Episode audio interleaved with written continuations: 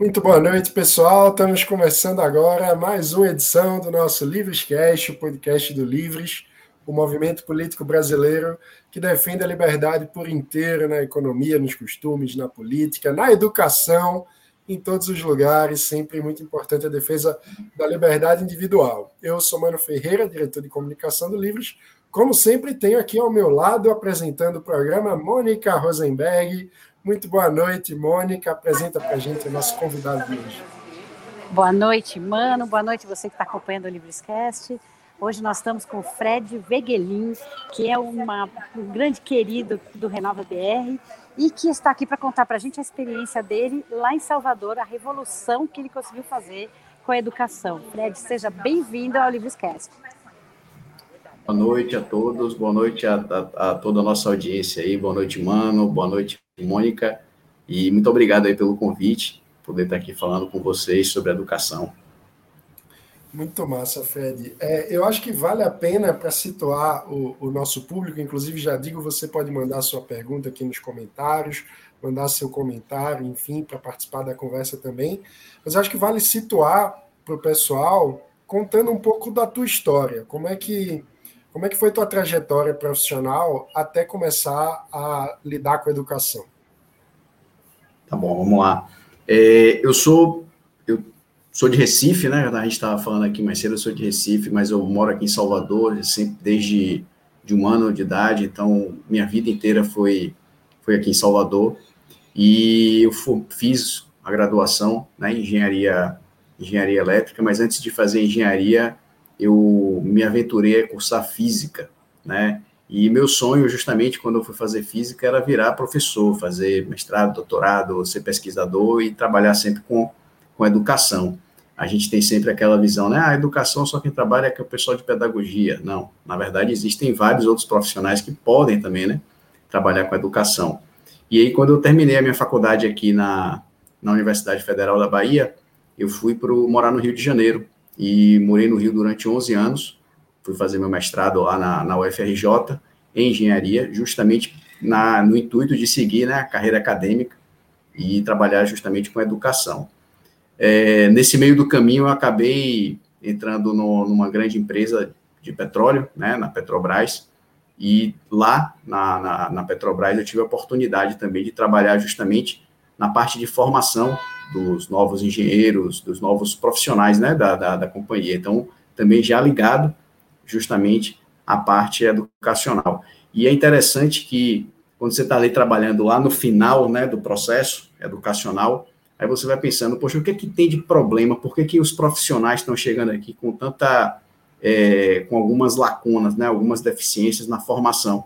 E aí, quando você vai buscando, buscando, buscando, no final das contas, você chega lá embaixo e vê, ó, pô, o problema está lá na educação básica né? Então, muitas vezes você acaba chegando à conclusão de que justamente o problema está ali na formação da educação básica. E aí, em 2017, eu, no final de 2016, na verdade, eu recebi um convite para voltar para Salvador e para vir trabalhar na Secretaria de Educação aqui de, do, do município. É, em princípio, eu vim justamente para trabalhar na área de engenharia da, da secretaria, na parte de, de infraestrutura das escolas, mas como eu sempre gostei dessa parte de educacional, sempre sempre gostei de educação e sempre fui muito tive muito, digamos assim, fui muito adaptado aos números, né, aos dados.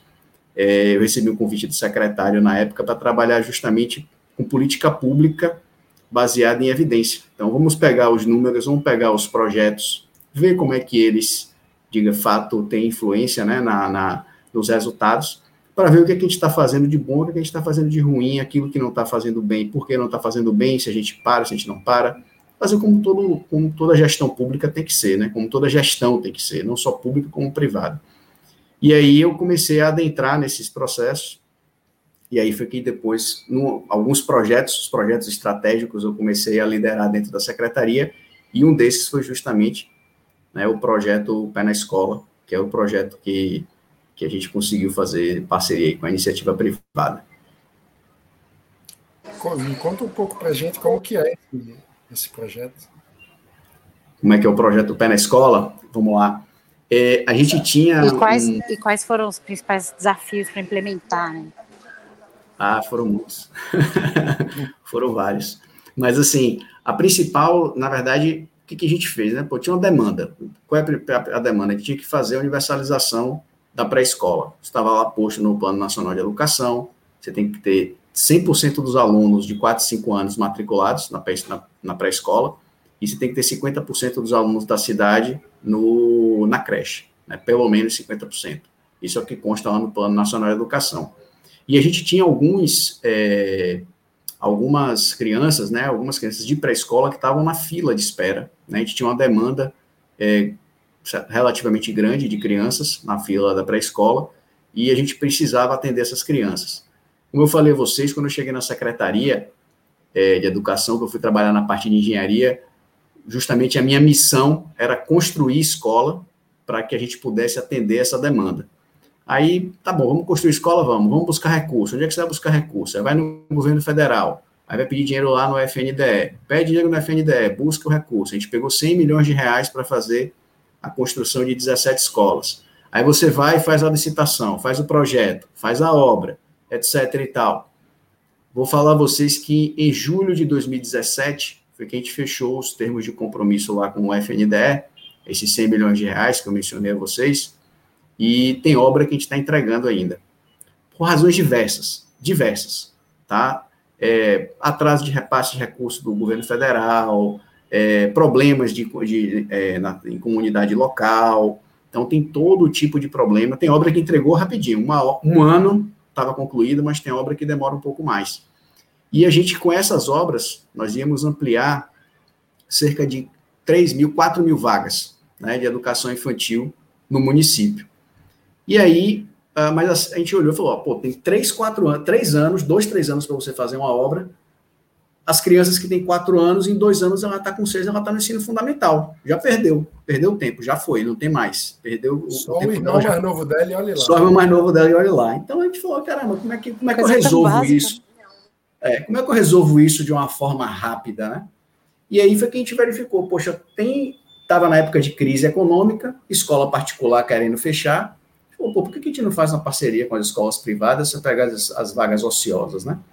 Então, vamos pegar, vamos, vamos, tentar atender as crianças, né, de uma forma rápida, né, por, pelo menos por enquanto a gente está terminando as obras.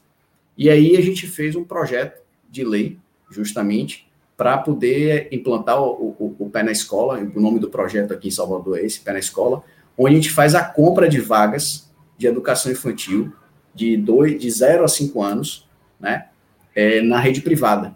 Então, o que é que eu faço? Eu faço um credenciamento das escolas particulares, digo, ó, escolas, eu estou aqui, eu sou é, poder público, eu estou querendo fazer um credenciamento aí. Quem é que tem vaga para me oferecer? Vem aqui, me diz quais são as vagas, é, eu estabeleço lá um preço que eu pago, máximo, digo, vem aqui, faz uma proposta financeira para mim, eu vou analisar a proposta técnica, se for bacana, eu coloco aqui no meu sistema de matrícula que eu tenho tantas vagas ofertadas na escola XYZ. Então tá lá a vaga ofertada. Aí o que que acontece? As crianças, as crianças vêm para a rede para a rede municipal buscar as vagas.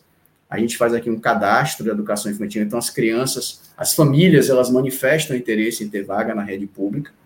E aí a gente faz o quê? Opa, tem agora a demanda mapeada. Eu faço a formação de classe tanto da rede municipal quanto eu faço o credenciamento já orientado a essa demanda. Então, as escolas vêm oferta, e aí depois eu faço a distribuição de vagas.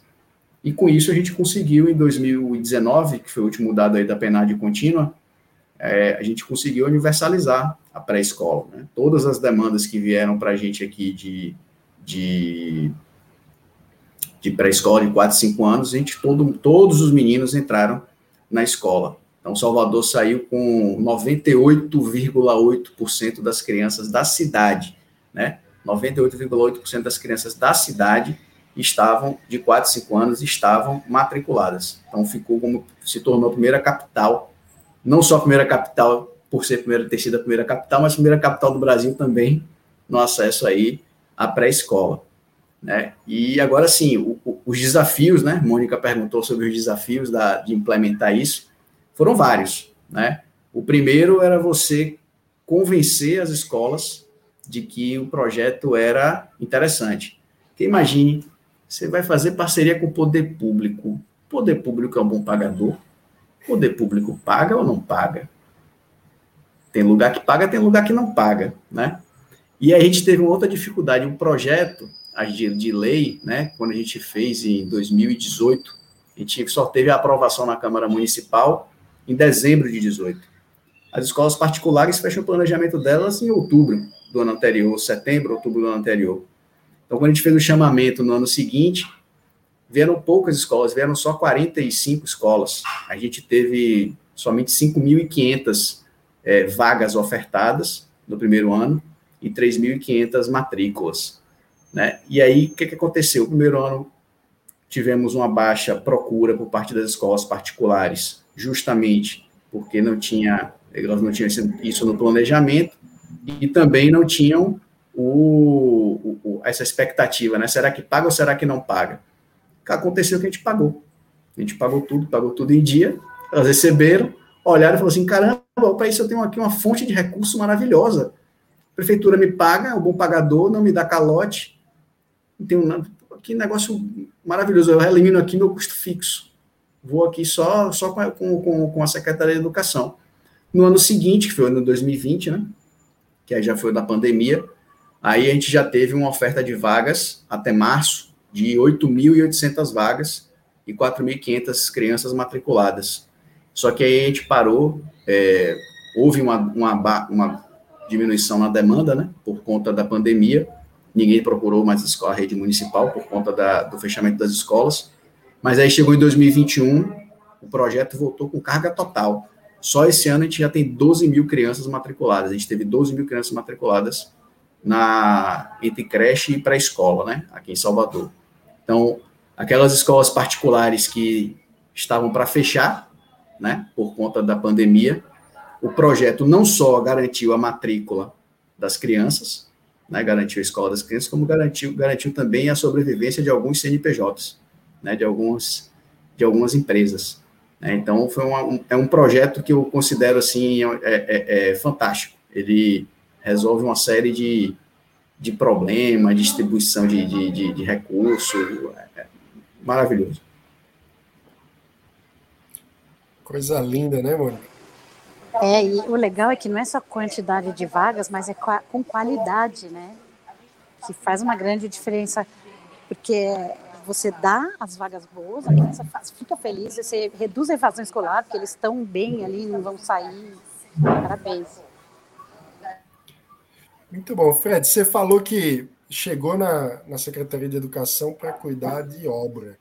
E para além de construir novas escolas, que é uma dificuldade, muitas vezes na rede pública, a infraestrutura física das escolas também muitas vezes tem muitos problemas. Eu não sei como é o caso em Salvador. Você enfrentou esse tipo de, de questão? Porque no Recife, que eu conheço mais, eu sei que tem escola municipal que muitas vezes fica em costa de barreira, fica com problemas estruturais, no, no censo é, de quando a gente olha os dados de saneamento básico, Brasil afora tem muitas escolas em que até o acesso a banheiros é uma dificuldade. Como que é a situação em Salvador na rede pública? Em termos de infraestrutura? Isso. Vamos lá. A gente, eu vou, eu entrei na prefeitura em 2017, né? É, e quando eu entrei, a gente tinha lá uma, umas escolas que a gente chamava de uma escola que a gente tinha um apelido aqui, Padrão Desal, que era uma empresa que tinha construído a escola, que era aquelas escolas pré-moldadas que tinham sido feitas na década de 80, é, de um projeto herdado lá da, de Brizola, né, no Rio de Janeiro. Aí a escola tinha 40 anos, 30 anos, e as escolas, rapaz, davam um choque na parede, estavam, caíam, tinham goteira, uma série de coisas era muito problemático. Só que na gestão da, da de 2013, né, a gestão do, do prefeito é, ACM Neto, o anterior ao atual, é, mais de 50% das escolas foram reconstruídas ou reformadas. Né? Foram muitas escolas que tiveram seus problemas resolvidos. E essas escolas, por exemplo, no padrão pré-moldado, elas não existem mais. Né? Eu lembro que quando eu, quando eu cheguei, eu ficava aqui, eu tinha noites de sono muito mal dormidas, eu preocupado, rapaz, se o negócio daquele cai na cabeça de um menino, rapaz, como é que eu vou acordar no dia seguinte? Né? Você fica naquela, pô, você é o responsável por, por todas as 430 escolas que tem no município de Salvador, na rede municipal de Salvador, 430, e você tem que pegar e tomar conta de tudo aquilo ali, é um negócio complexo pra caramba. Né? Isso que você é engenheiro, é, né? Você não é uma pessoa, você não é um sociólogo, um pedagogo, aí aqui é, é o negócio. É, Caramba, mas é terrível, Mônica. Mônica, é, é, é uma preocupação muito grande, porque você, por mais que você tente é, resolver todos os problemas, você não consegue ver tudo, né? Isso é, inclusive, um problema quando você tem é, uma centralização muito grande de decisões das coisas. Por isso que a gente sempre fala, né? É sempre interessante você conseguir descentralizar, né? Dar liberdade às pessoas de tomar as decisões. Isso é super importante. Então, a gente tinha essa é, muitas escolas numa situação muito ruim. Melhoramos muito, né? Muito a parte de infraestrutura. Mas ainda tem muita coisa para melhorar. Né? Não, foram, foram 50, mais de 50%, hoje já está em 60% da, da, da rede municipal, está com a infraestrutura toda repaginada. Né? Mas é, ainda temos escolas, especialmente nas regiões da cidade, Salvador, por ser uma cidade antiga, é uma cidade que cresceu de forma extremamente desordenada. É, então, você tem é, escolas que ficam em locais muito difíceis de você encontrar terreno, de você encontrar algum prédio que você possa fazer mudança. Então, tem realmente aqui ainda seus, seus calos né, para serem resolvidos. Muitos calos. A, a, primeira coisa que me vem à cabeça entre a diferença dos dois modelos, né? Você está falando da gestão direta Caramba, a dor de cabeça é se cair o teto na cabeça da criança, o que é que vai acontecer? No outro caso, você está muito mais preocupado no modelo do contrato, como você desenha para conseguir extrair resultado, do que nessa coisa tão, tão básica, né? É, como é que como é que você vê essa diferença assim entre o nível de o tipo de preocupação fica outro, né? Você pode pensar mais é, no, no formato da relação para tentar extrair um melhor aprendizado do que em como vencer a burocracia pública para resolver uma goteira. Né? É, vamos lá. Você, tá, pô, mano, você tocou no assunto aí, é, você foi no, no ponto, né? Qualquer empresa, né, qualquer instituição, ela tem que focar no, no core business dela, né? Tem que focar naquilo que é o seu principal negócio ali, a sua estratégia, né? E a estratégia da Secretaria de Educação é que os meninos aprendam, que o, resultado, no final das contas, que uma Secretaria de Educação tem que se preocupar é os meus alunos estão aprendendo, os meus alunos estão é, sendo alfabetizados, os meus alunos eles estão frequentando a escola, tá tudo bem com eles, então, é, tão, tão, tão de fato ali aprendendo a escrever, aprendendo a contar, aprendendo a, a, a, a, a ler, né? É isso que tem que ser, isso que tem que ser a preocupação da Secretaria de Educação. A parte de infraestrutura, a parte, digamos assim, de logística, de entrega de, de merenda, de entrega de, de, de, de, digamos assim, de utensílios, de material de limpeza, isso tudo deveria ser algo que não precisaria ser alvo de uma preocupação tão grande né? Então, muitas vezes você fica aquele, como é que eu posso dizer, aquele paquiderme, né? Para ele poder se mexer ali para fazer as coisas. E o serviço público, querendo ou não, a gente tem as amarras que a legislação nos impõe, e isso faz com que você tenha, de fato, uma é, dificuldade, né? De muitas vezes você implementar determinadas coisas, você quer resolver o problema que você mencionou, né? De uma goteira. Você tem uma escola que está com um telhado ali a ponto de, de, de ter um acidente. Deu uma chuva, derrubou o telhado, você tem que reformar. Caramba, como é que você faz isso? Aí demora um tempão para você conseguir fazer essa, essa, essa reforma, quando que se você tivesse, vamos supor, isso administrado né, por um terceiro, e você tivesse preocupado somente com a parte pedagógica, é só você apontar, oh, amigão, ajeita aqui o teto, que o teto está tá com problema. É, de fato, os, o, o, hoje né, muitas, muitas é, prefeituras, muitas, muitos governos estaduais acabam tendo uma preocupação muito grande com essa parte assim de infraestrutura, com a parte de, de logística, né, de entrega de, de material, ao invés de estar se preocupando com aquilo que deveria ser o foco principal, né, que é o, a parte pedagógica, né, o pedagógico da Secretaria de Educação. Muito bom, Fred. Agora, falando então do, do pedagógico, na hora de modular o contrato de, de parceria com as escolas privadas, como é que. Quais são os critérios? O que é que entra é, em consideração? Inclusive, trazendo aqui a pergunta do Efraim Félix, dizendo, uh, parabenizando a gente aqui e pelo tema, perguntando como é que era definido, negociado o valor com cada escola, né? Como, como que são os critérios na hora de amarrar o contrato para trazer o melhor serviço possível? Vamos lá. É, a gente faz o seguinte: nós temos, fizemos uma pesquisa né, de mercado, a gente verificou quanto é que era o, o ticket médio né, de, uma, de uma escola na cidade. A gente também tem a referência do, do, do valor né, que o governo federal repassa né, para a gente, por aluno. E o que a gente fez foi basicamente faz o seguinte: a gente vai fazer um lançamento do edital. Aí no edital a gente estabelece, ó, você tem que apresentar projeto político pedagógico, você tem que apresentar como é que é a estrutura de sua escola para ver se, tá, se atende os requisitos. Você tem que ter autorização do Conselho Municipal de Educação ou do Conselho Estadual de Educação, porque o Conselho faz a fiscalização dessa parte de infraestrutura. Então, quando você já vem com autorização do Conselho, significa que você já passou pelo crivo, por um crivo, né? Então a gente fala assim, ó, tá com a autorização do Conselho, já está com meio 70% do caminho andado. Então a gente recebe isso e estabelece, ó, o preço máximo que eu pago para você é X. Aqui a gente estabeleceu foi R$ 3.554 a anuidade, né, do aluno. Então estabeleço, ó, o máximo que eu te pago é isso. Agora, você na hora de fazer a oferta para mim da vaga, você vai vir aqui, você vai dizer, ó, a mensalidade que eu cobro para o público em geral, eu cobro 500 reais por mês, o que me daria aí 6 mil reais ano. Eu falar, beleza, você, você cobra 6 mil reais ano, mas eu só te pago 3.554, que é o máximo que está estabelecido. Você topa? Você aceita? Ah, eu aceito. Então tá bom, você vai receber 3.554 reais por ano dividido no, em 12 vezes. Né? Agora, se a escola cobra uma mensalidade menor, vamos supor aqui um número redondo, né? 100 reais. 100 reais dá 100 vezes 12 dá 1.200. Aí eu pago para ela 1.200. Então, ela, na hora de fazer o credenciamento, ela vai lá e mostra, ó, a mensalidade que eu pago é tanto, então por isso aqui, ó, você, vai receber tanto estabelecido por esse teto que eu já coloquei lá na, no meu edital.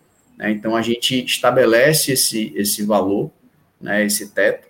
Aí você pode falar, poxa, mas vem cá, isso para a escola é bom? Isso não vai ficar muito abaixo do preço dela, de referência que ela cobra?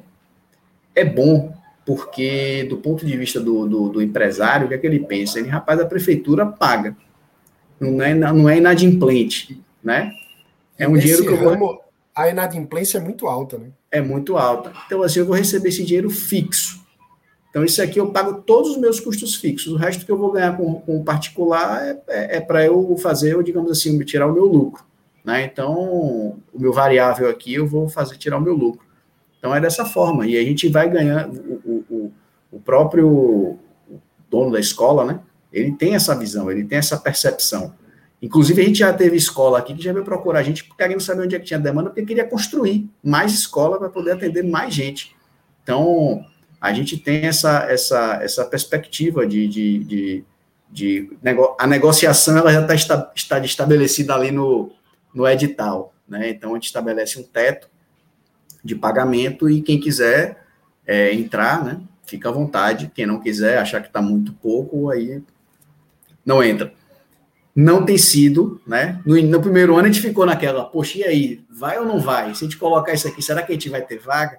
Né? A gente ficou cheio de incertezas. Aí quando foi com o tempo foi passando, a gente já começou a pegar, já pegou o, o, o, o macete, né? O fio da meada. Aí agora tá mais tranquilo. E tem um monte de escola vindo. Como eu falei a vocês, são 12, são 12 mil matrículas. 12 mil matrículas significa que são 12 mil crianças que estão sendo atendidas. O número de vagas ofertadas é muito maior do que isso. Então, as escolas estão, com, digamos assim, com apetite para ofertar a vaga. Né? Sensacional. Então, e esse custo, do ponto de vista do poder público, na comparação com o custo é, de manutenção do aluno na rede é, diretamente estatal da, da prefeitura, Como que fica essa balança? É mais barato? O que é, que é mais barato para a prefeitura? Rapaz, vamos lá. Essa, essa é uma vantagem aí. São várias vantagens né, do, do, da parceria com, com as instituições privadas. Uma delas é essa. Como eu falei a vocês, a anuidade é R$ 3.554. Na, na prefeitura, esse custo é em torno de 10 mil reais ano. Então, a gente Nossa. paga aí pouco mais de um terço do valor né, que a gente pagaria na, na iniciativa, na, dentro do, do, da escola pública. Né? É... Está diluído todos os custos, né? Está diluído infraestrutura, Isso. pagamento de professor, aposentadoria.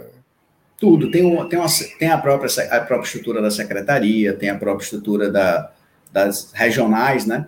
Então, você tem uma série de coisas, uma série de custos que são embutidos ali. E para você fazer a compra de, determinado, de determinados materiais, você precisa ter é, uma, uma estrutura, né? Como a gente tá, falar, é um paquiderme, né? Você tem ali uma estrutura enorme, né? Para sustentar aqui, aquela, a, as escolas. Então, assim, a, digamos, nesse caso da educação infantil, a parceria com as instituições privadas, ela tem, ela é muito melhor do ponto de vista financeiro, isso não tem, não tem sombra de dúvidas.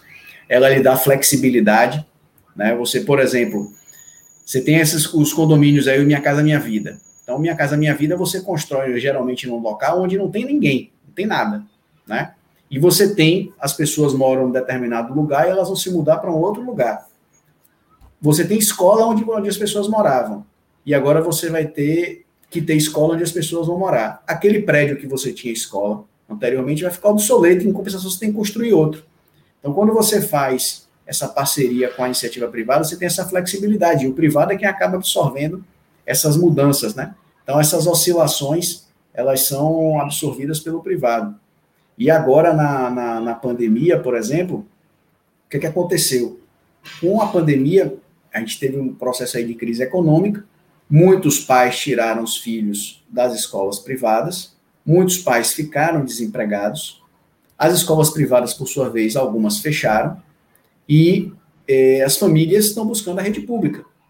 Ah, a rede pública, então, tem que construir escola para atender todo mundo.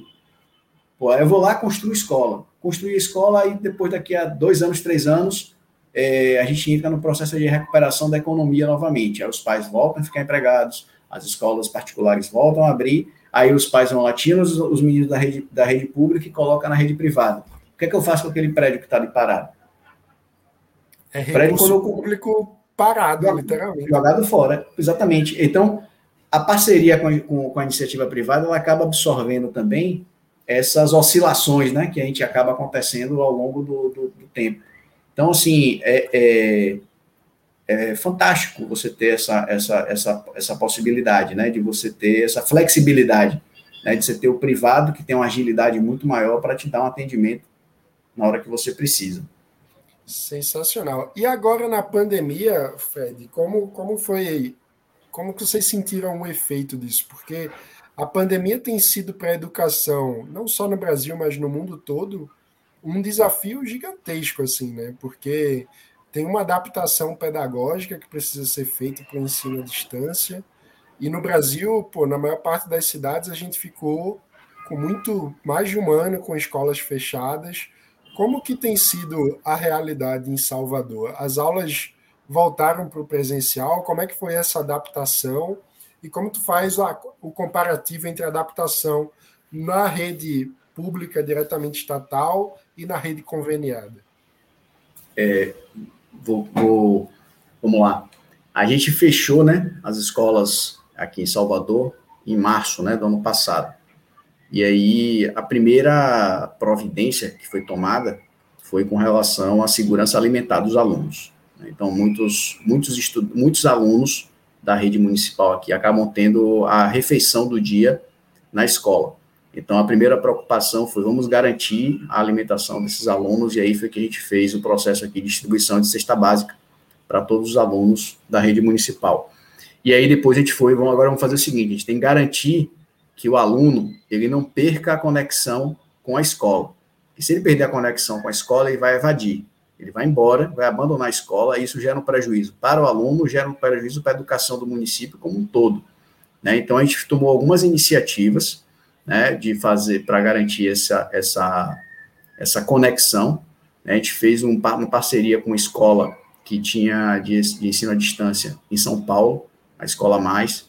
É, fizemos é, algumas, algumas parcerias com outros é, outras empresas, né, que também vieram aqui fazer, apresentar para a gente é, processo de biblioteca virtual, de material virtual e tudo. E nesse momento foi muito interessante que muitas empresas doaram, né, esses serviços. Então a gente conseguiu fazer muitas parcerias, né, durante esse período para ofertar o serviço para os nossos alunos de maneira remota.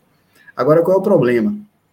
Muitos dos nossos alunos nós temos aqui, a gente fez um levantamento, somente 20% dos alunos possuem equipamento próprio em casa, né? A gente chegou a fazer distribuição de chip, de, de chip de, de, de, celular com pacote de dados, para que os alunos pudessem acessar é, a internet, só que muitos deles não tinham equipamento, né? Então, como é que você conseguia fazer esse acesso? Aí a gente pensou, pô, a gente tem que pegar, então, encontrar um meio de comunicação com os alunos que seja universal, onde, o que, é que todo mundo tem, todo mundo consegue acessar de forma rápida, né? Televisão. Então vamos gravar aulas na TV, a gente transmite essas aulas e a gente vai fazer material, cadernos, né, de atividade para mandar para esses alunos associado às aulas da TV. Então a gente fez essa iniciativa também de você passar aula na TV para que os alunos pudessem responder os cadernos. Só que isso é o tipo de coisa que também não tem um resultado muito bom, né? A, o que a gente, a conclusão que a gente chegou é que as aulas da TV elas são, digamos assim, é um caminho de mão única. O aluno está ali assistindo a aula, ele não entende, ele não tem para quem perguntar. Pergunta para a gente, cadê o professor para ajudar ele? Né? Não tem o professor para ajudar ele.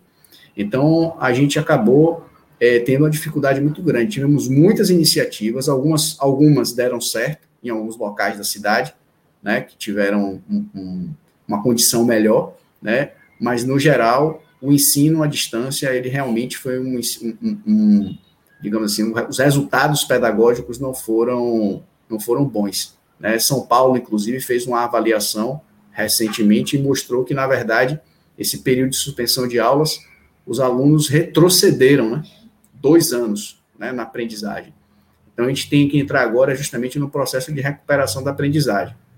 Aqui em Salvador, é, a gente conseguiu é, retornar né, formalmente as atividades em sala de sala de aula em maio né, desse ano. Então, em maio desse ano, a gente retornou às atividades formalmente, mas muitas famílias elas acabaram não mandando os filhos para a escola. Então, a gente teve inicialmente uma baixa é, adesão dos alunos né, na, na, na, nas escolas. E isso a gente está tá fazendo um trabalho justamente agora de convencimento das famílias da necessidade de retornar para as atividades em sala de aula. Né? Acabou que você, aquele vínculo né, da escola com, com o estudante, ele foi, digamos assim, foi se afastando e isso vai gerando um, um afastamento do aluno e agora a gente está nesse processo de retorno né, do, dos estudantes. A gente voltou no modelo híbrido, inicialmente, e agora, em breve, a gente deve voltar para o modelo 100% presencial. Né? Só que você tem um processo aí de recuperação da aprendizagem. E a gente está querendo justamente fazer isso agora é, através de plataformas né, digitais.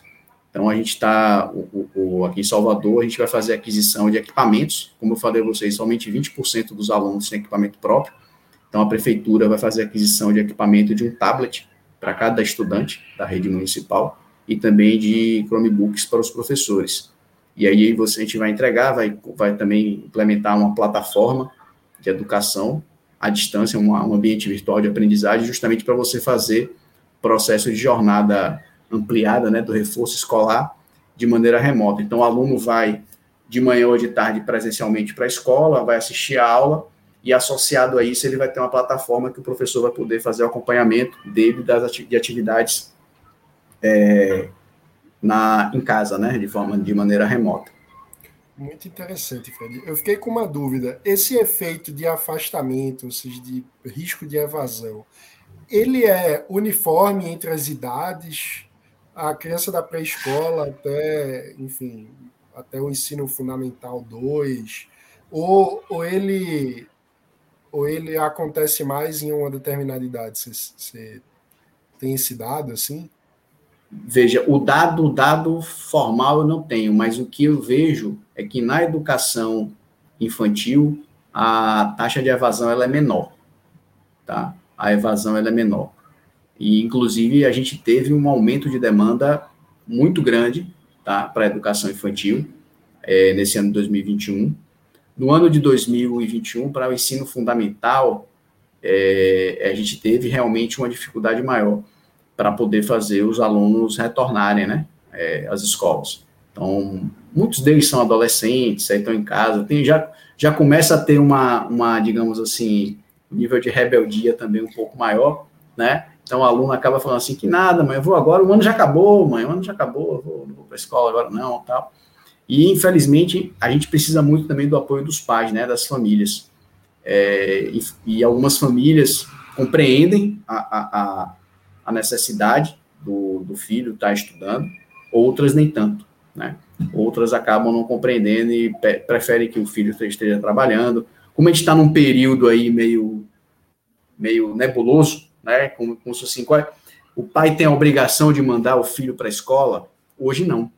Em condições normais, o pai é obrigado a mandar o filho para a escola, né? Hoje você, em condições normais, se o, pai não, se o aluno não estiver estudando, o pai é responsabilizado, né? Denunciado o conceito tutelar. Você tem que estar, tá, o, o, as crianças elas têm que estar tá estudando, elas não podem estar tá trabalhando, não podem estar fazendo é, trabalho infantil. Né? Então, quando você, nesse momento de pandemia, que foi flexibilizado da opção ao pai é, mandar o filho para a escola ou não, alguns pais acabam, por questões econômicas, né, por estarem ali numa situação que precisa colocar dinheiro em casa, acaba pegando o filho para ajudar em casa, para trabalhar ou coisa do gênero. Muito bom.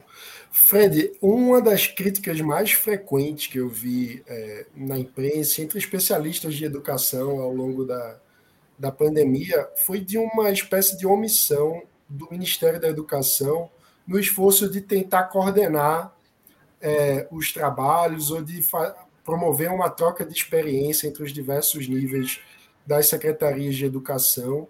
É, como que você viu essa questão aí de Salvador? Você acha que a gente, como país, conseguiu, é, enquanto sistema de educação, cooperar na forma máxima que poderíamos para tentar encontrar as melhores alternativas, aprender um com o erro do outro, com a boa experiência do outro. Como você avalia o nível de integração das estruturas da burocracia do Estado brasileiro no que se refere ao, ao sistema de educação no contexto da pandemia?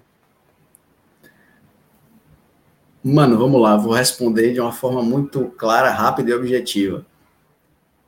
É, durante o período da pandemia, as redes municipais e estaduais conseguiram fazer alguma coisa apesar do MEC, apesar do governo federal, tá? O, o MEC foi completamente omisso né, durante a pandemia, é, não deu orientação praticamente nenhuma. Eu vou lhe dar um exemplo é, bem pragmático, tá? Protocolo sanitário. Protocolo sanitário é algo que está sendo discutido e debatido desde março do ano passado. Todo mundo falando sobre distanciamento, uso de álcool, etc. e tal, todas as, as, as redes estaduais e municipais definiram seus protocolos sanitários ao longo do ano passado, no início do ano passado, maio, junho, já estava todo mundo com, talvez não tivesse publicado, mas já estava todo mundo com isso muito bem desenhado, né? E muito do que foi feito foi feito com discussões é, entre é, as secretarias que se conversavam, Algumas entidades também ajudavam bastante, como a Fundação Lehman, como Todos pela Educação. E o MEC só foi o, o ministro da Educação foi para uma reunião do G20 esse ano, em julho, e que disse que passou vergonha porque não tinha a, a, as escolas do Brasil não tinham retornado ainda às aulas. Aí ele foi que ele disse: vou sentar com o Ministério da Saúde para desenhar um protocolo sanitário. Aí foram fazer agora, em agosto, saiu uma portaria interministerial estabelecendo protocolo sanitário, orientações gerais. Poxa, Esse há de convir que não faz o agosto, cara, um ano e quase um ano e meio de, de, de, de, diferença desde o início da pandemia. Só agora vem sair um protocolo sanitário formal do, do, do MEC, do, do, do, MEC com o Ministério da Saúde, porque não pode ser um protocolo que sai do MEC. O MEC tem que pegar e articular com o Ministério da Saúde para dizer quais são as orientações. Né? Do ponto de vista pedagógico, pior ainda. Né? As resoluções. Porque, por exemplo, vou lhe, dar, vou lhe citar, vou lhe citar um, um exemplo bem claro. Ensino remoto. Ensino remoto nunca foi autorizado você ter ensino remoto para contabilizar a carga horária. Né? 200 dias letivos, 800 horas por, por ano, né, de mínimo que você tem que ter, isso nunca. A, a regra estava sempre muito bem estabelecida.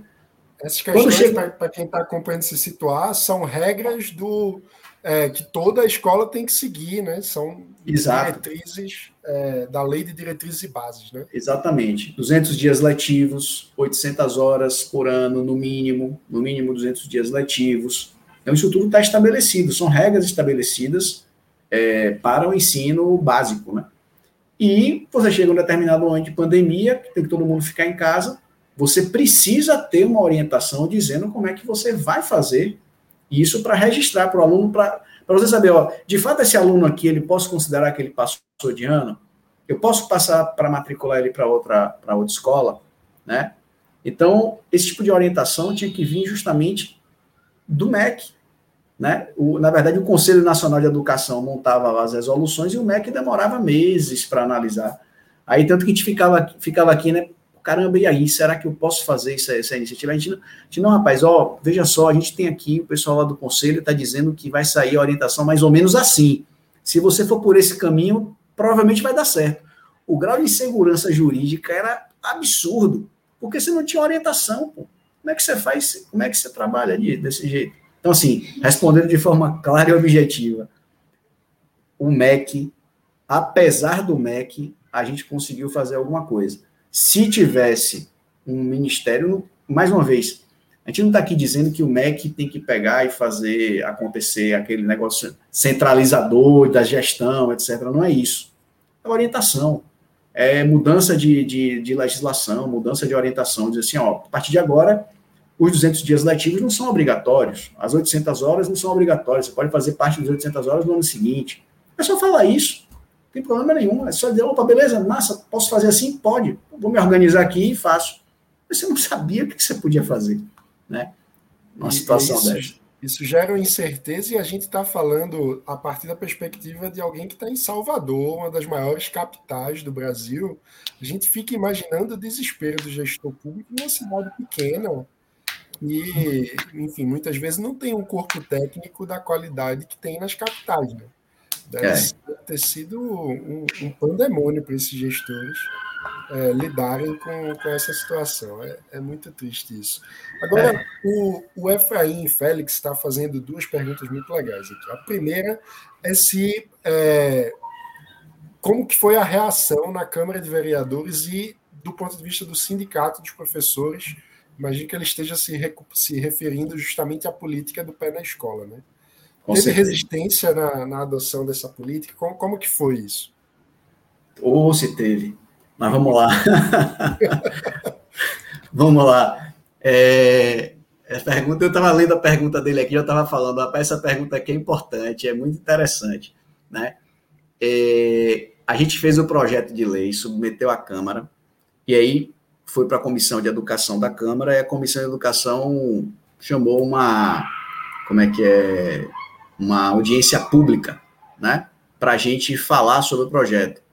E eu fui como representante do Executivo para defender o projeto, né, no, no, na Câmara Municipal. Aí subiu na mesa lá, tinha o representante do sindicato, representante dos vereadores, o presidente da comissão, estava lá a população como um todo, tinha representantes da população, da sociedade. E aí, rapaz, foi um, um, um, um tiro, tiro, porrada e bomba. Eu foi assim, eu, eu assim, o que eu tentei, é, tentei, digamos assim, responder, né? Tentei responder justamente na linha objetiva, porque muitas vezes quando você vai nesses, nesses processos de, negócio, de, de audiência pública, que você está ali defendendo o um projeto, o pessoal, na verdade, eles ficam atacando, fazendo, jogando ali uma, uma falando, te provocando para ver se você perde a linha, e nesse perder a linha é que você acaba se perdendo no processo todo e aí joga tudo por terra, né? Então, todas as vezes que vinham essas algumas provocações, a provocação sempre vinha com alguma pergunta no meio. Aí eu esqueci a provocação e respondia de forma muito clara e objetiva. Então, assim, o sindicato, sim, teve uma resistência grande, o, os vereadores também tiveram uma resistência grande. Eu lembro muito bem que tinha uma vereadora é, do, da Câmara, ela, vereadora, gosto muito, inclusive gosto muito dela, a Marta Rodrigues, acho ela muito, uma vereadora muito ativa, é, bem ponderada, né, é, em vários aspectos, mas eu lembro que ela falou comigo, ficava falando que o pé na escola, na verdade, era um pé no saco, etc., que era um projeto que estava privatizando a educação, etc., descendo o malho, dizendo que não era para sair, que não era para fazer. Aí, falei, tá, defendi, defendeu, o projeto passou. No ano seguinte, a gente foi, eu fui para audiência pública para falar da lei orçamentária anual. E aí o projeto Pé na Escola estava lá, na lei orçamentária anual, né? Aí, essa mesma vereadora olhou o projeto, olhou assim e falou assim, olhou o orçamento, né, o que estava previsto, e falou: não, isso aqui está muito pouco. Quantas vagas estão precisando abrir? Estão abrindo poucas vagas. Eu falei, pô, vereadora, que bom. A senhora antigamente dizia que não queria saber do projeto e agora a senhora está reclamando que está com pouca vaga. Eu estou achando que você está fantástico. A senhora está tá coberta de razão. Mas, assim, o, a, grande, a grande saída né, para você conseguir resolver o, essa, essa questão da quebra da resistência né, por parte dos vereadores e é, por parte do sindicato é você ter um bom argumento. Cara, não, tinha, não tem como você falar assim, ou a pessoa fala, você está privatizando a educação. Aí você chega e pergunta: olha só, estou te apresentando aqui uma proposta para que os meninos, de, os meninos da educação infantil possam estudar, certo? Nós estamos, em paralelo, construindo escolas para poder ofertar vaga aqui na rede pública, certo? Só que essas obras demoram três anos para ficarem prontas, por razões diversas. Demora três anos. Os meninos vão ficar sem escola durante três anos? Qual a proposta que você tem para resolver o problema dessas crianças que estão sem vaga agora? Estou apresentando uma proposta para vocês. Você concorda ou não? É você que vai garantir depois a vaga do menino ou o menino vai deixar o menino na rua? Né? Então, assim, aí, aí você eles ficam sem, tipo assim, como é que eu, como é que eu faço, né? E nessa audiência tinha, inclusive, representação da Defensoria Pública. A Defensoria Pública bate muito em cima da gente para tá, garantir a matrícula das crianças. E aí eu lembro que eu falei com a defensora, eu falei, defensora, o que, é que a senhora acha, né? O que, que, a, doutora, o que, é que a senhora acha? A senhora acha que a gente tem que garantir a vaga das crianças? Ela falou, óbvio que tem que garantir e tal. Ela tentou se abster, né, para não, não se ela foi muito, como é que eu posso dizer, é, política, né, polida ali, né, tentando usar, mas, eu, mas era muito claro. Então, acaba que você, nada como um bom argumento, né, se tiver um bom argumento, é as pessoas que estavam na audiência todas olharem e falaram, caramba, não tem o que, o que discutir. Aí depois a gente teve uma outra audiência, que aí foi com os donos de escola, aí os donos de escola já foi, a, a conversa já foi outra. Os donos de escola ficaram reclamando que o valor que a gente estava pagando estava baixo. Ah, estão pagando muito pouco. tem que aumentar esse valor. Então, já a reclamação já passa a ser outra. Aí você tem que argumentar e, e, e justamente é, mostrar, né? Na verdade, o que a gente faz é, é, basicamente pegar, como mencionei a vocês, a gente tenta fazer política pública baseada em evidência. Então, você vai lá e diz assim: ó, a questão é essa, o problema é esse, a proposta para resolver o problema é esse, analisamos essas, essas possibilidades dá para fazer, não dá, esse aqui dá, esse aqui resolve assim, assado, e mostra. Aí, se alguém aparecer com uma solução melhor, ótimo. Mas, em geral, isso, isso não. não, não é, como você vem de um processo de discussão muito amplo, muito grande, é, em geral, essas coisas, você tem melhorias a serem feitas, claro, né? Mas, em geral, você acaba tendo já um caminho bem, bem estabelecido, e aí você tem argumento para fazer, não tem nenhuma é, tem muita dificuldade quando você está com bom calçado aí com bons argumentos, bons argumentos, né? Muito bom. E do ponto de vista do sindicato de professores, teve resistência? Teve. Eles, eles falaram, estavam inclusive nessa audiência, né?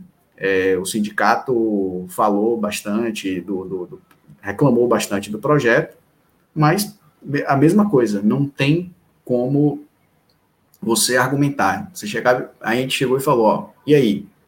como é que eu faço, né, para resolver. E uma coisa que, que o sindicato, né, é, é, eles acabam prezando, né, muito, a gente não estava tirando é, ninguém, né, isso é um, um interessante, a gente não fez a substituição das, das vagas da rede pública pela para a rede privada. O que a gente fez foi o seguinte: vamos supor, tem um bairro aqui na cidade, vou pegar aqui o bairro, um bairro daqui da cidade chamado Pernambués. Aí eu tenho esse bairro, eu tenho uma escola que tem 50 vagas. Só que aí vem 100 crianças procurar, 100 famílias com 100 crianças procurar vaga eu pego as primeiras 50 e coloco dentro da escola da rede pública. E as outras 50, o que, é que eu faço com elas? Aí eu encaminho elas para a rede privada. Eu só encaminho para a rede privada depois que eu preencho as vagas da rede pública. Porque se eu encaminhar para a rede é, privada, antes de preencher a vaga da rede pública, eu estou desperdiçando dinheiro, desperdiçando recurso público. Porque eu tenho uma vaga ociosa, eu estou pagando o professor, estou pagando o espaço físico, então eu não posso deixar a vaga, vaga ociosa. Tá lá, né? E a vaga já está lá. E aí eu não posso fazer isso. Aí eu estou desperdiçando recurso público, né? A menos que eu, tipo, de, feche escola, fecha tudo e aí eu entrego tudo para o privado. Aí, aí sim poderia até, do ponto de vista econômico, fazer sentido, né? Mas, é, então assim... Mas do ponto de vista político, teria uma resistência infinitamente maior, né? É, exatamente. Teria uma resistência muito grande, né, fazer isso. É, eu estava até, me permita aqui, mano, tem uma pergunta aqui do também do Efraim. Efraim gosta, Efraim está perguntando bastante e tem umas perguntas muito boas, né? Exatamente. Ele perguntou aqui sobre é, a aplicação de uma avaliação de desempenho, né, local ou nacional. Né? Tem sim avaliação, tem avaliação nacional, que é do, a do IDEB, né, a Prova Brasil, Sa SAEB agora, é, SAEB é Sistema de Avaliação da Educação Básica, substituiu a Prova Brasil. Só que ela é feita somente nos anos ímpares, né? 2013, 15, 17 e 19. Nos anos pares e nos anos ímpares também, aqui em Salvador, a gente aplica avaliações também, né? É, que a gente chama de avaliação externa, a gente contrata uma, uma entidade externa que vai fazer a avaliação dos alunos do ensino fundamental para a gente verificar o nível de aprendizagem deles, tá? No caso da educação infantil, não sei se tá, ele estava perguntando isso para saber como seria o desempenho dos alunos, né, para comparar da rede privada com a rede pública. No caso da educação infantil, não existe tá, um indicador nacional né, de desempenho em educação infantil. Tá? Aqui em Salvador, a gente estava com, tá com uma perspectiva de construção de alguns instrumentos para avaliação é, do, do, da educação infantil mas não é aquela avaliação que a gente tem convencional para saber se que o menino vai responder ali. É uma avaliação. Porque a criança ainda, né, em uma é, idade muito. Exatamente. Uma avaliação de ambiente, uma avaliação de. Tem uma série de questões que você tem que medir em relação à educação infantil, que tem estabelecido lá na BNCC, e que aí você vai ter tem as metodologias para se fazer isso. Então, a gente aqui em Salvador está querendo implementar justamente, o, apesar de não ter nível nacional, implementar aqui em Salvador uma sistemática para avaliar se a nossa educação infantil ela está de fato andando da forma como deveria. E a partir daí a gente pode sim fazer também uma, uma verificar, né, se as escolas que a gente está credenciando, se elas também estão fazendo o papel delas. E uma vez que a gente comece a avaliar esse tipo de coisa, aí você pode, inclusive, descredenciar quem não está com bom desempenho, e aí você só vai credenciar quem tiver é, bom desempenho, pode montar, e aí você começa a montar uma série de coisas que você pode utilizar para melhorar né, a educação daquelas escolas privadas e também das públicas. Né? E aí a gente vai realmente falar sobre gestão da educação e não da goteira da sala de aula. Né? Exatamente. Então a gente está. O, o, a discussão de educação, né? É, é como é, digamos assim, você tem é, muitas vezes as políticas públicas, né, muitos políticos gostam de ficar fazendo grandes obras, né? E mostrar, aqui eu estou inaugurando um viaduto, né? A gente tem aí um, em São Paulo mesmo, tinha um prefeito que adorava fazer isso, né? Fazer inaugurar viaduto, inaugurar ponte e etc. Mas de resto não acabava não contribuindo para o resultado bom, né, da cidade. E na educação, o que, que você tem de bacana, né? Que você mostra para a cidade que você está fazendo aquilo que não tem, é, é, inegável, né? É a construção de escola, é obra, né? Você fazer ali aquelas obras, mas aquilo ali é, é algo que, que, digamos, é importante, sim, não, é inegável, mas você não precisa necessariamente, é, a parte de infraestrutura, ela não precisa necessariamente ser gerida pelo, pelo poder público, né? Eu acho que, na verdade, o que você tem que pensar é o que, que eu, qual é o meu objetivo final? O meu objetivo final é que as crianças aprendam. Eu tenho educação de qualidade, que a criança sai de lá formada, tem um projeto de vida, que a criança possa ter um, um, um é, buscar um emprego ou empreender quando sair da escola, né? É esse que é o objetivo, né? Então, o que tem que se pensar é a aprendizagem dos alunos. Se os alunos estão aprendendo, a Mônica voltou.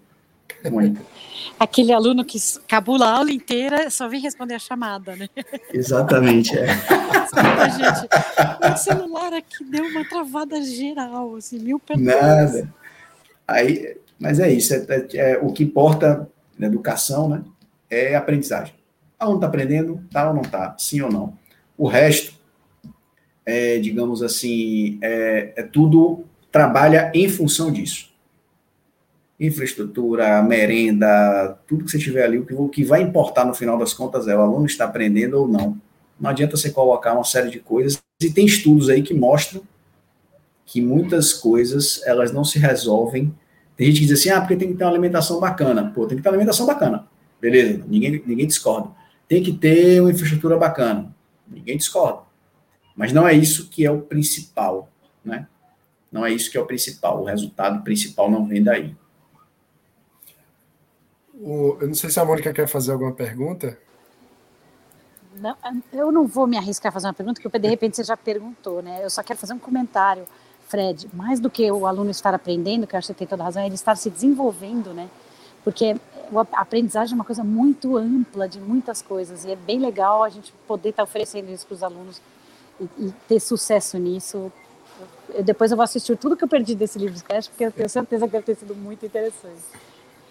Tá sendo, tá sendo muito, muito legal. É, e o, a pergunta que me veio agora na cabeça é que a gente falou sobre como é importante, por exemplo, a, a questão da rede pública do ponto de vista da segurança alimentar de muitos alunos. Como fica a situação do aluno de baixa renda que vai para a escola conveniada? É, ele tem acesso à merenda ou, ou a material que muitas vezes na escola privada, enfim, os pais que que compram o material? Como é que funciona essa parte? Vamos lá. É, o projeto ele estabelece o seguinte: o aluno, ele é um aluno da rede pública, é como se ele fosse um, um filho da prefeitura. A prefeitura vai lá e vou comprar a vaga dele na, na rede privada. Eu quero que ele tenha todos os, a, a, a digamos assim, todos os serviços, né, tudo aquilo que está previsto que ele teria na rede pública, ele tem que ter também na rede privada, tá? Na particular.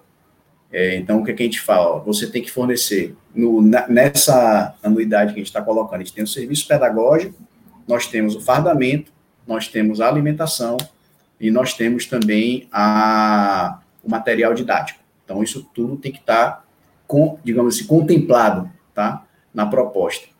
É, o que a gente fala que não está contemplado é, por exemplo, ah, o aluno tem aula de manhã e de tarde a escola oferece uma aula de balé, né?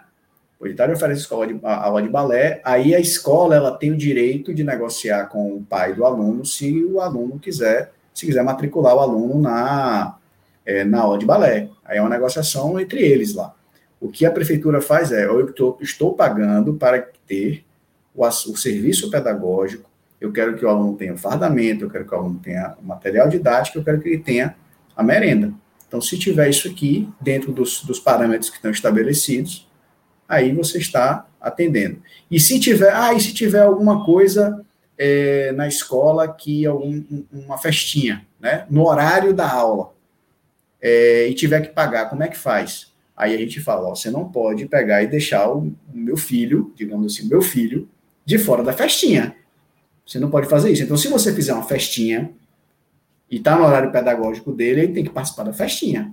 Você não pode tirar ele da festinha, não. Agora, se você fizer a festinha no contraturno, não tem problema nenhum. Aí ele vai para casa, tal, aí, aí fica. Aí realmente o contraturno é a negociação dele. Mas o que a gente se preocupou foi: eu tenho que garantir que ele tenha o mesmo serviço, né?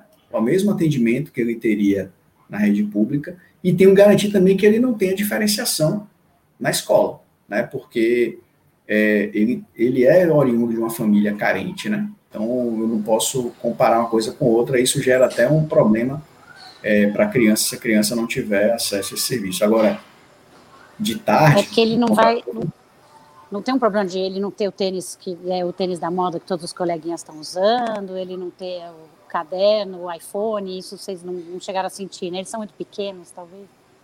É, não, isso a gente não chegou a, não chegou a, a, a sentir, não. Não. Mas isso, de fato, é um, um, é um problema, né? Que você pode, que, que pode ocorrer, especialmente se você começar a ir para as idades acima, né? E aqui em Salvador a gente começou, por conta da pandemia, a gente fez o pé na escola, só a gente fez para educação infantil, né? E aí a gente, no início do ano, aprovou a lei na Câmara, ampliando o primeiro ano do ensino fundamental. Aí a gente ampliou o primeiro ensino fundamental para esse ano e tem algumas ideias, proposições, né, da própria, na própria Câmara, inclusive, né, de ampliar o projeto para o ensino fundamental. Então você passaria a ter o pé na escola, digamos assim, ampliado. E, mano, você já perguntou como é que, como é que escolhem quais crianças vão para as escolas públicas e quais vão para essas credenciadas? não perguntou. Não, não perguntei. Não dá uma silvinha tá aí? Você, você chegou na aí, tá vendo? Chegou para fazer a pergunta, estava faltando. Vamos lá. É, na verdade, o que, que a gente faz aqui? Você tem, você, a gente, como é processo, né, de matrícula da gente? A gente faz um cadastro, chega, por exemplo, por agora por nove, outubro, né? Agora outubro, novembro, a gente faz um cadastro, que a gente chama aqui de cadastro da educação infantil. A gente tem um site tem as prefeituras bairro, tem as próprias escolas, e as famílias elas vão nessas escolas para dizer: eu quero uma vaga na rede municipal. Meu filho tem tantos anos, eu moro, moro na, na, no endereço tal. Ele vai lá no, no, no, no dia da, na hora da matrícula, né? Seja no site, seja onde for, ele vai lá e marca, né? Onde é que ele mora. Ele vai lá no mapinha, lá no Google Maps e marca. Eu moro aqui, ó. Aí a gente pega a coordenada geográfica dele e verifica qual é a escola mais próxima que ele tem. E aí, quando a gente tem todas as crianças mapeadas, a gente estabelece uma data de corte e diz, ó, essas crianças aqui agora a gente vai formar, fazer a formação de classe na rede municipal e a gente vai distribuir as vagas dessas crianças. As crianças que já estão matriculadas na rede municipal, elas têm é, direito à matrícula automática no ano seguinte, né? Quem está matriculado está mantido. Aí você tem as vagas novas, porque tem meninos que saem do grupo 5, vão para o primeiro ano do ensino fundamental, e aí você vai abrindo vagas, né? Vai abrindo para quem vai entrando. E aí o que, que você faz? Você tem é, você tem vaga para todo mundo? Não. Na rede municipal você não tem vaga para todo mundo. Então existem critérios de elegibilidade, de prioridade. Né? Então, por exemplo, crianças com, com deficiência têm prioridade, crianças com de que são oriundas de programas sociais, tipo Bolsa Família, também tem prioridade, né? E irmão gêmeo.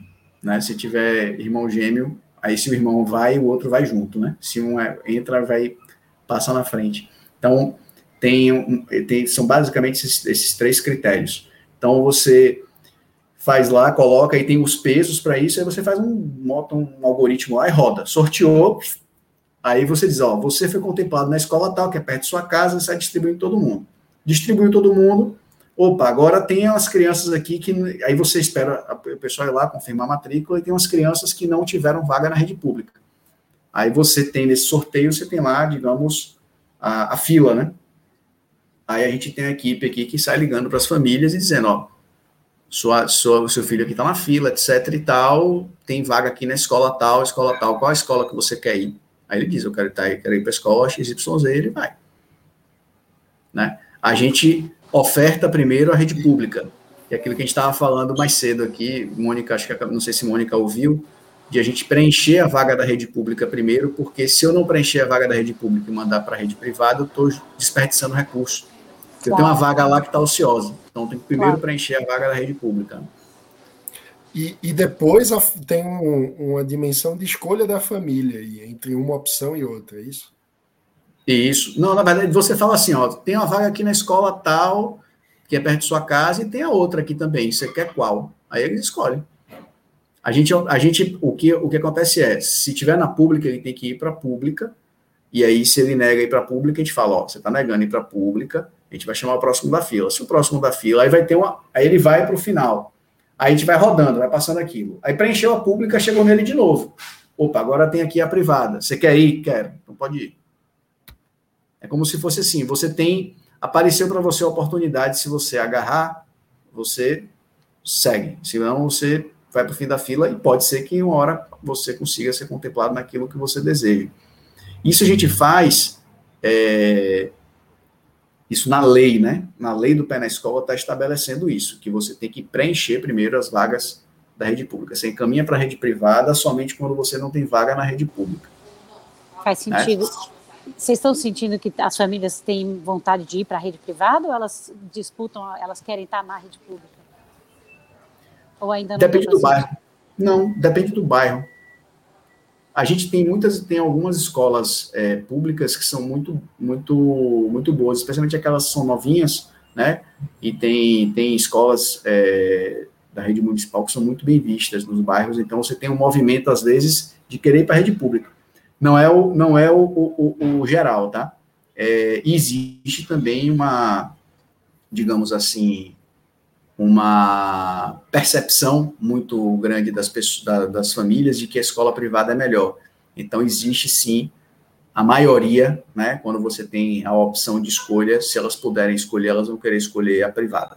Né? Então, e, e em muitos bairros isso acontece, de você ter gente que fica negando para ver se aparece para ele a vaga na rede privada para ele ir para aquela escola é, da, rede, da rede privada. Né?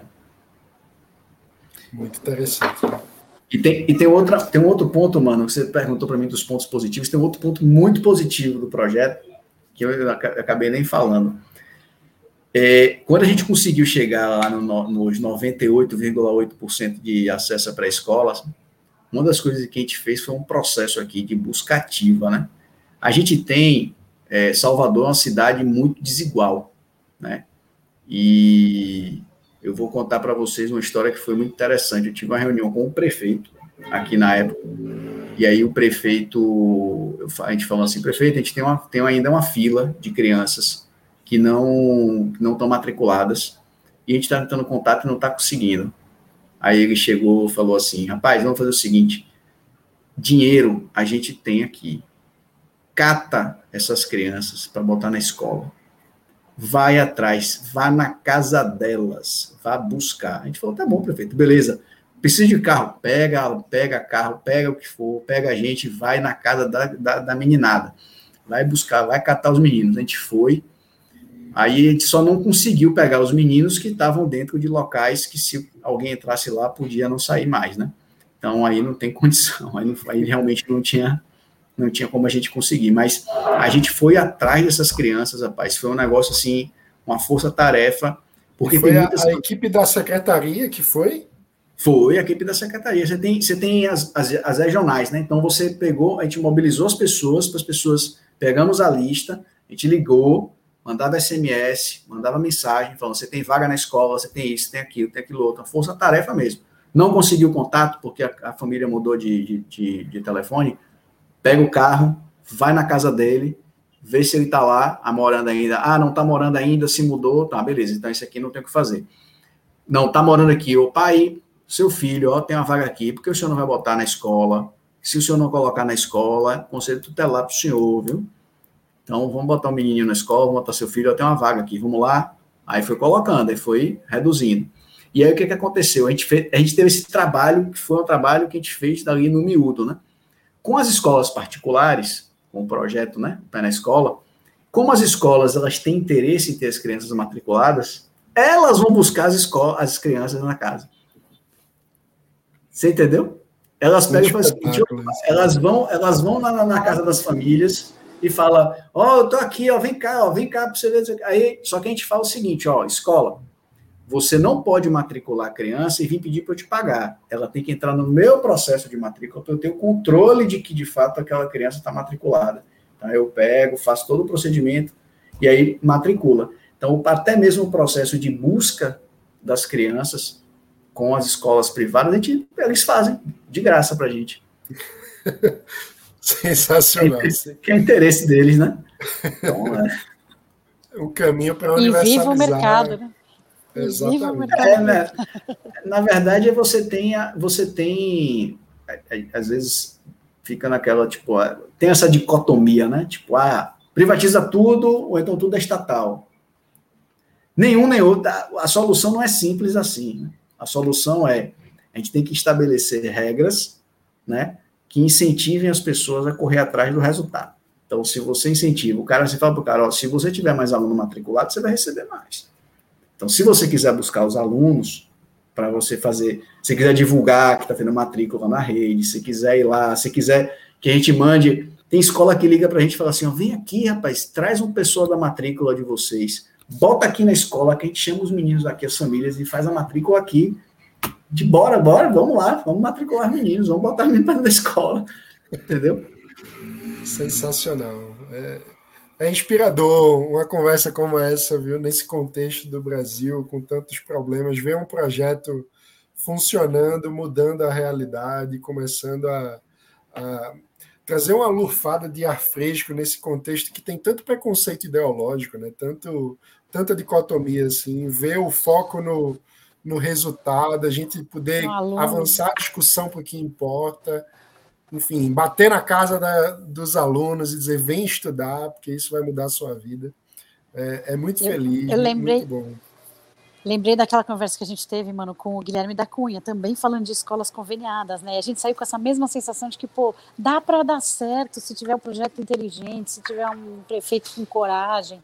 Parabéns, Fred.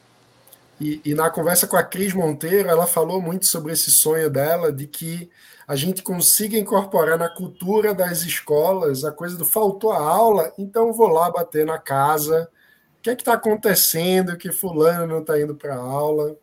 E, e, é um pouco esse espírito, né? De, pô, a gente precisa, a gente não pode desistir das nossas crianças, né? A gente tem que ir atrás e fazer o que for preciso para oferecer e, e, oportunidade.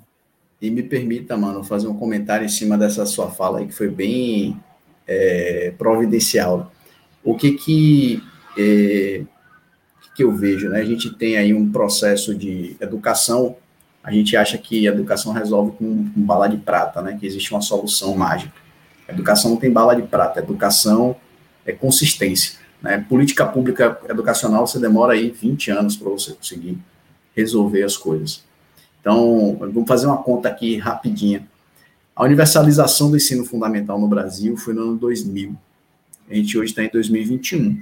Tem 21 anos que o ensino fundamental foi universalizado. As crianças de agora são filhos dos pais daquelas pessoas que eventualmente acessaram o ensino fundamental. Alguns filhos têm os, têm os pais que não tiveram nem acesso ao ensino fundamental no passado. Então, muitas famílias, e quem teve acesso no início lá, o, acesso já não é, já é, hoje já a gente já tem que melhorar bastante a qualidade do ensino fundamental. No, passado, a qualidade ainda era mais baixa, né? A gente está tá evoluindo, mas ainda precisa evoluir. Então, antigamente era mais baixa. Então, muitas famílias elas não têm consciência, né, de que educação é que vai tirar, vai fazer de fato a transformação na vida delas. Então, as famílias elas não têm essa, ela ainda não tem essa consciência. Então, ao longo do tempo, né? Imagino eu que é quando a gente começar a ter consistência nisso, os próprios, os filhos de hoje, né? Os meninos que estão hoje na escola, daqui a pouco você começa a ter conscientização. E essas pessoas é que vão começar a cobrar um serviço de educação bacana. Então, quando você começa a dar educação para esses meninos, é que você começa a dar liberdade de escolha para essas famílias no futuro, e são eles que vão fazer cobrar. O que faz uma escola dar certo? Que faz uma, é, um negócio, uma instituição dar certo, é se quem faz uso do serviço cobra. Se você não sabe cobrar, não sabe o que você tem direito, você vai cobrar o quê? Você não vai cobrar nada. No momento que você começa a ter noção do que você tem direito, E eu digo a você que aqui na, na rede municipal tem até gestor escolar aqui que fazia o seguinte: tinha problema com o professor, o que, que ele fazia? Ele chegava para os pais e fazia a cabeça dos pais. Aí os pais é que vinham para cima dos professores, e aí resolvia o problema da escola. Quando os pais pegavam e caiu para dentro da escola, ou seja, quando o cidadão, o usuário do serviço, tem essa noção do que, que ele tem que, do que, que ele tem direito, ele vai para cima. Então, a questão, a, a, a, a educação, essa, essa, essa questão de a gente ir atrás para saber por que, que o menino não está indo para a escola, etc. e tal, ainda precisamos fazer isso. Mas eu acho que lá na frente isso vai diminuir bastante e a cobrança por uma educação melhor, de mais qualidade, seja na iniciativa privada, seja na iniciativa, no, no, no serviço público, isso vai aumentar muito, porque a educação no Brasil, seja privada ou seja pública, ela é, ainda tem muito que caminhar, muito que caminhar mesmo. Se olhar os indicadores de educação do Brasil, né, os melhores alunos do Brasil são piores do que os piores alunos do Vietnã. Né? Então, a gente tem aí uma, um caminho né, a ser perseguido aí muito grande. Né? Tem que ter aí realmente consistência. Exatamente, perfeito. É o desafio de uma nação, né? A gente precisa. E, e, hoje a gente ainda não tem essa consciência de forma tão difundida, né? É esse trabalho que a gente precisa ir, enfim, cultivando, porque a gente vai chegar lá. Exatamente. É isso aí. Mas ainda bem que temos exemplos como esse e sabemos o que precisa ser feito. Que orgulho ter o Fred no quadro de associados do livro, viu? Muito. Obrigado. Muito bom. Um Obrigado a vocês pra, aí. Para toda a nossa associação, ver nossos associados como você fazendo a diferença na ponta para mudar esse país e, e trazer escolhas, trazer liberdade para as pessoas da forma que importa que cada um seja dono da sua própria vida, né? que se aposse dos seus direitos, do seu destino e das suas escolhas. Educação para a liberdade. Educação para a liberdade. Dá liberdade de escolha. Perfeito. Exatamente. Perfeito. Educação para a liberdade. Você dá educação, você liberta a pessoa, a pessoa escolhe aquilo que ela tem que fazer, ela vai ter consciência daquilo que está, de suas opções, né? E aí ela faz as escolhas dela. É isso, isso viva a liberdade. Viva a liberdade. Fred, super obrigado por essa conversa inspiradora nessa sexta-feira à noite, para a gente ter um belo fim de semana. Eu que agradeço vocês aí e estou sempre aqui à disposição de vocês quando quiserem conversar, quando a gente quiser fazer outra conversa de qualquer outro assunto. Se quiser ir até para conversar qualquer outra coisa cerveja. que ela nem seja de ser, com cerveja. Me disseram, me disseram que aqui era como se fosse uma conversa de, de bar. É, eu pensei até eu pensei trazer uma cerveja, né?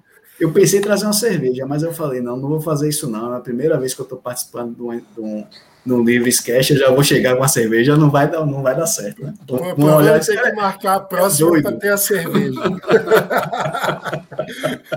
tá certo. Muito bom.